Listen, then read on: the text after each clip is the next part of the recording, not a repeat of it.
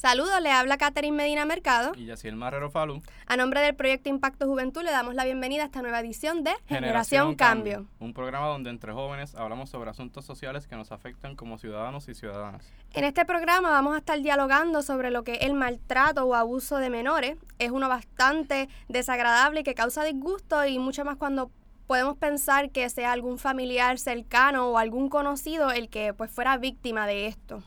Eh, pero esto no debería ser, debería ser un, un obstáculo para orientarnos del tema. Es de suma importancia que nos informemos para tener las herramientas necesarias para enfrentarnos a estas situaciones, pero más importante, para prevenirlas. Sí, debemos recordar que la niñez es una de las poblaciones más vulnerables de, de, en toda sociedad y que tenemos la responsabilidad de protegerlos ante posibles peligros. Y en Puerto Rico tenemos una alta incidencia de maltrato de menores y es por tal razón que pues nosotros en Generación Cambio y Impacto Juventud consideramos imprescindible dialogar sobre lo mismo. Eh, para hablar a fondo sobre el maltrato eh, de menores, tenemos con nosotros a la señora Elga Maldonado, quien es la directora del Centro de Fortalecimiento Familiar Escape. Saludos. Saludos a ambos, saludos, gracias por la invitación. Gracias a ti por estar a, usted por estar aquí con nosotros. Este, queremos primero dialogar sobre qué escape, qué servicio ofrece. ¿Nos pudiera abordar en eso? Pues Escape es una entidad sin fines de lucro que opera en Puerto Rico desde 1983 de forma independiente y privada. Eh, nosotros nos dedicamos a la prevención de abuso, eh, de maltrato infantil eh, y abuso a menores, violencia familiar en general. y en Escape ofrecemos diversos servicios. Entre estos se encuentran las charlas, talleres a la comunidad, servicio directo a familia de orientación y consejería. Ofrecemos también servicios psicológicos a familias con casos activos y situaciones activas de, violencia o maltrato o que tengan dificultad con la crianza de sus hijos y quieran poder aprender eh, destrezas de crianza saludable para poder evitar el maltrato. Eh, ya que vamos a hablar del maltrato de menores, ¿nos podría dar una definición de qué es lo que se considera un maltrato de menores? Sí, pues según la ley 246, eh, el maltrato a menores se define como cualquier acto u omisión que sea intencional y que vaya en detrimento de ese menor, ¿verdad? Al que se le está haciendo parte de esas dinámicas. Esa básicamente es la definición que según la ley establecida para la protección de, de menores en Puerto Rico, este, es la que nos ofrece. Y sabemos que dentro de lo que es el maltrato de menor hay varios tipos de maltrato. ¿Nos podría entonces a, hablar sobre algunos de ellos? Sí, por supuesto. Mira, dentro de las tipologías de maltrato que describe la ley existe la negligencia, el maltrato físico, el emocional, el abuso sexual, la explotación y el maltrato institucional, que es cuando todas, ¿verdad? Cualquiera de estos eh, tipos de maltrato que mencionó anteriormente ocurre en alguna institución, como algún hospital, algún hogar de crianza, dentro de las escuelas. Eh, la negligencia es el, el, tipo de maltrato con más prevalencia en Puerto Rico. De hecho, el 49% de los casos de maltrato en Puerto Rico son por causa de la negligencia. Así que eso es un dato interesante del que nos debemos hacer conscientes porque muchas veces los padres y madres incurren en tipologías de maltrato y no se dan cuenta que están maltratando este y porque precisamente están siendo negligentes en los cuidados de, su, de sus hijos. Definitivo. ¿Y cuáles son este algunos factores de riesgo para estos menores, este, para el maltrato en estos menores? Pues la, la, estadística y la investigación nos dice varias cosas y es lo que yo veo y, el personal que, que eh, atiende a, las familias que tenemos en escape, este, vemos a diario. Eh, una de las razones principales son problemas económicos, la pobreza. El 56% de los casos en Puerto Rico este, que tienen eh, situaciones de maltrato dentro de su familia, cuando entramos a esos hogares vemos, ¿verdad?, que la pobreza y factores económicos están siendo un estresor. Tenemos padres estresados por situaciones económicas que entonces explotan contra sus hijos este, y, y entran dentro de esas dinámicas de, de maltrato. Familias monoparentales el 56% de las familias que maltratan también, eh, hay un solo, padre, dentro del hogar. ¿Qué significa esto? Que tenemos padres también estresados, ansiosos por las presiones eh, que son típicas de ser padre y madre, que es exactamente, que, que son las únicas personas que están encargadas de, que no saben, eh, no pueden delegar eh, en otras personas. Este eh, familias desempleadas. Un dato interesante, cuando una familia ingresa a escape, lo primero que yo hago es un historial psicosocial.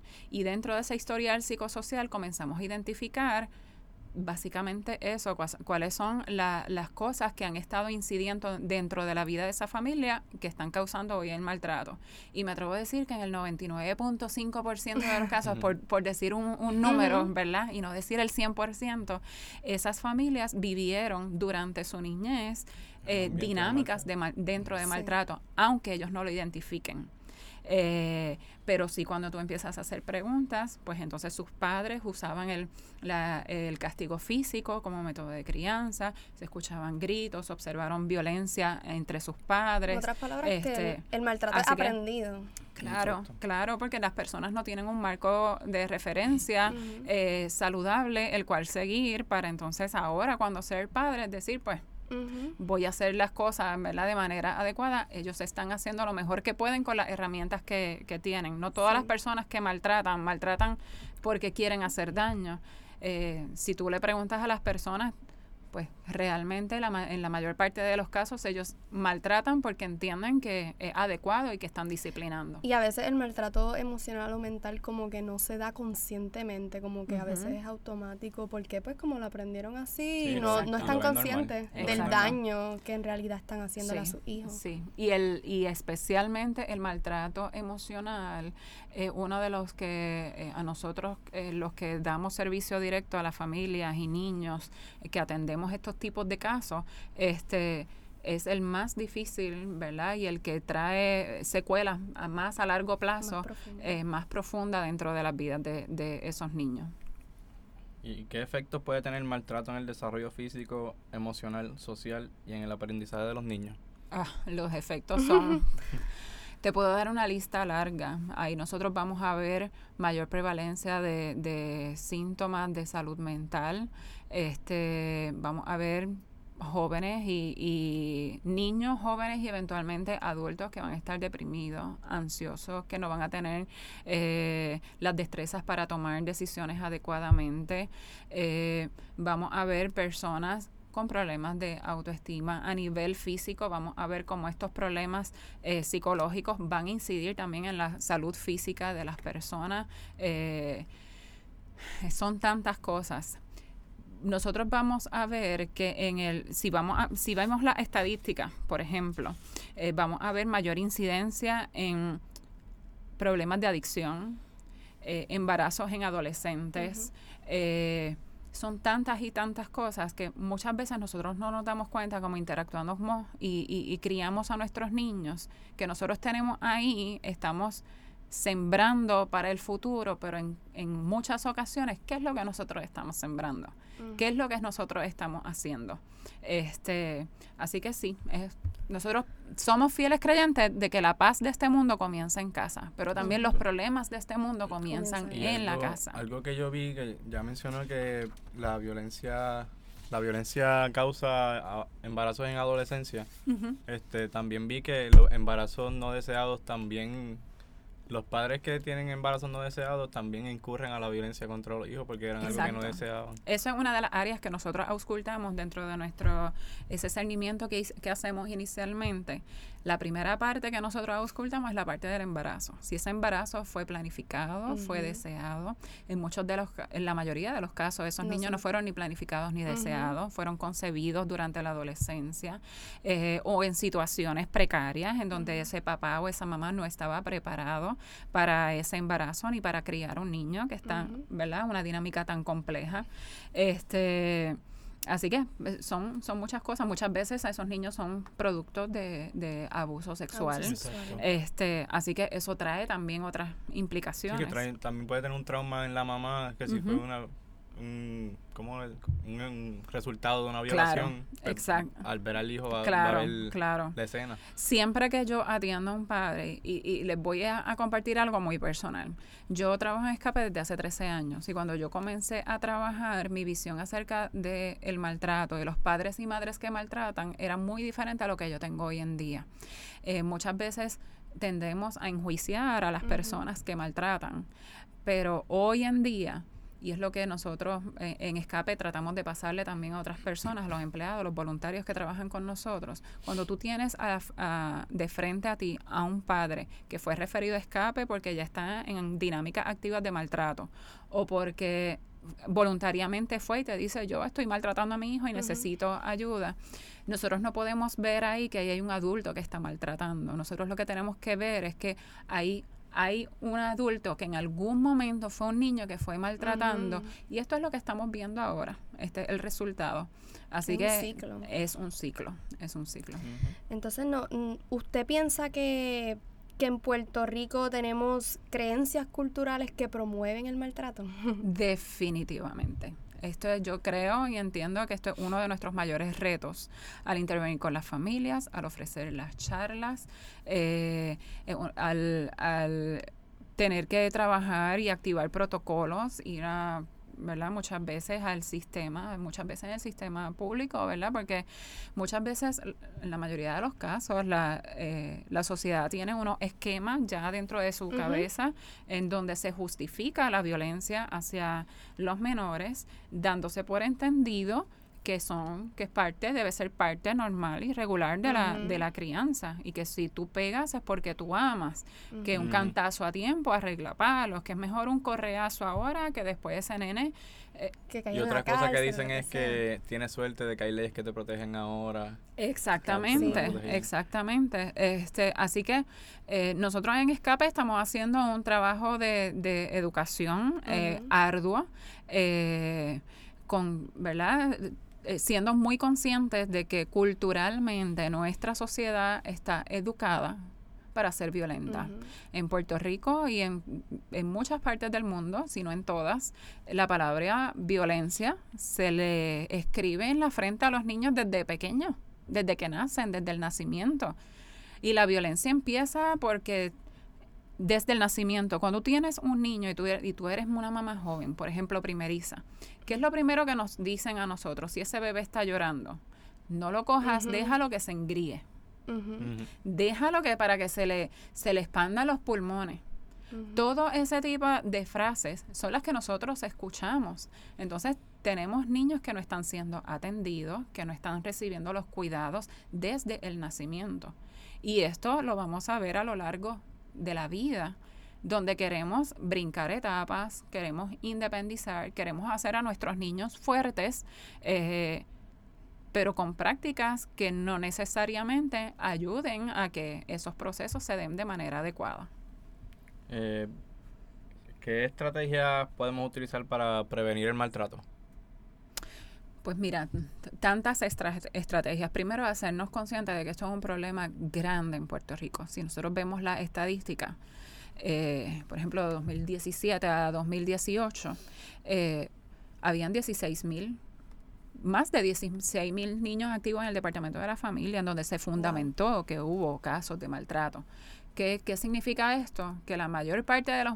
Esa es, esa, ese número de niños en Puerto Rico es mayor que la cantidad de la población de muchos de los municipios, eh, que llena más de una vez el choliseo. Eh, así que tenemos un problema grande. Yo creo que eso es lo primero, hacernos conscientes de que esto no debe ser normal, que nosotros tenemos que actuar con esto. Eh, segundo, formar parte activa. Esto de que yo escucho a mi vecino, yo escucho o yo veo algo en la escuela o yo veo a cierta persona incurriendo en actos de maltrato, los pañitos sucios se lavan en la casa. Hmm. No.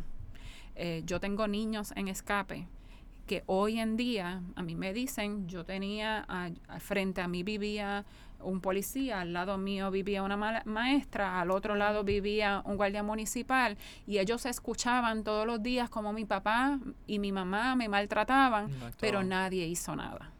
Entonces, ¿qué significa nuestro silencio para esos niños?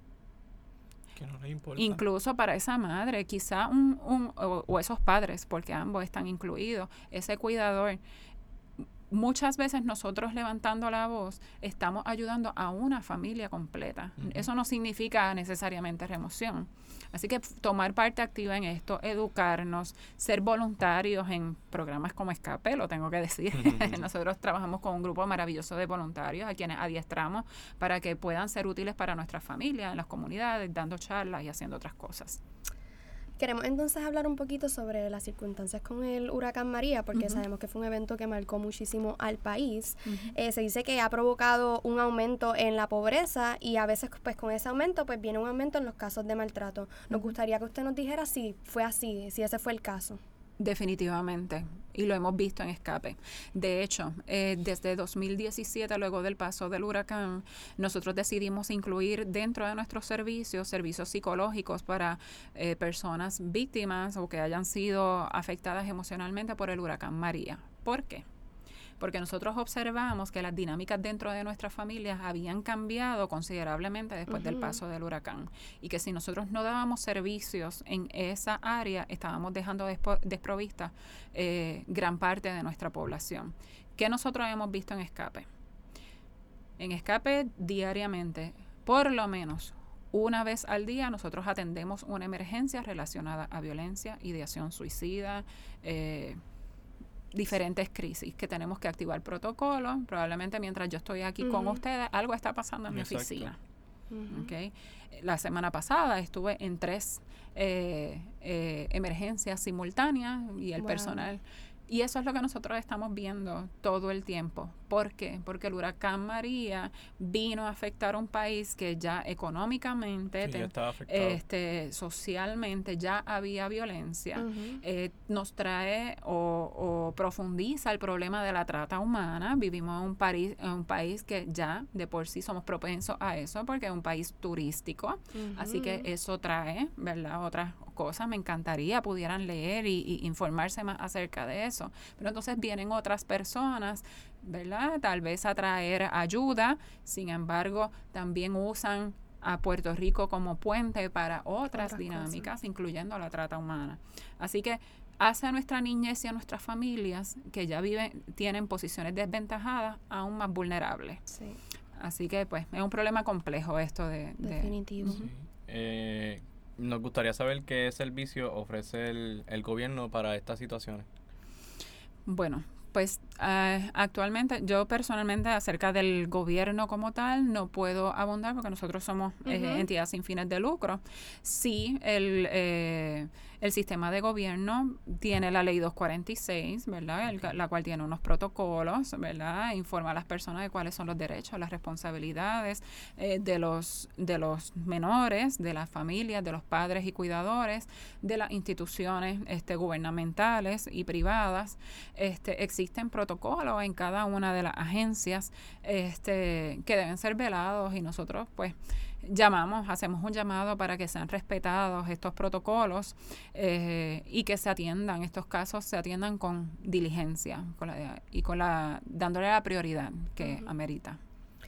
Pues nada, nos gustaría saber qué recomendaciones finales usted tiene respecto al tema y a las estrategias. O... Sí, bueno, pues primero, ¿verdad? Como mencionó, mencioné ahorita, este, que nos eduquemos acerca de, de esto eh, que formemos parte activa eh, en estos procesos.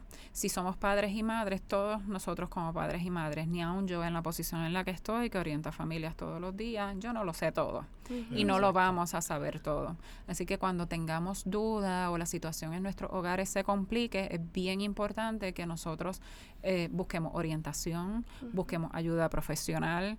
Eh, y que no nos rindamos con nuestros hijos, no se frustre, disfrute de la crianza de sus hijos, aunque aun cuando pueda ser complicada, eh, y orientarnos, orientarnos, eso es lo más que puedo decir. Y si alguien necesita servicios de escape, ¿a dónde debería comunicarse? Sí, los servicios de escape están disponibles en tres pueblos de la isla. Nosotros tenemos oficina en San Juan, en el área de, de Atorrey. Allá se pueden comunicar al 787 287 6161. En nuestra oficina en San Germán nos pueden eh, llamar al 787-264-6161. Eh, desde allí pues podemos hacerle la coordinación de cualquier servicio que usted necesite y que esté a nuestras manos. Y bien importante que si usted conoce alguna situación de maltrato, pueda comunicarse al 787-749-1333. Esa es la línea disponible para situaciones de maltrato en caso de que haya que hacer un referido. Bueno, pues le agradecemos a la señora Elga Maldonado por compartir con nosotros esta información tan vital y a nuestros oyentes por escuchar nuestro programa. Estamos siempre a la orden. Claro que sí. Y recuerden buscar nuestro programa Impacto Juventud en las redes sociales. Nos pueden encontrar en Facebook y YouTube como Impacto Juventud. En Instagram como Impacto Juventud UPRM. Y en Twitter como IJ UPRM. No olviden sintonizar a nuestro próximo programa donde vamos a continuar con este diálogo sobre el maltrato de menores. Y esto ha sido Generación, Cambio.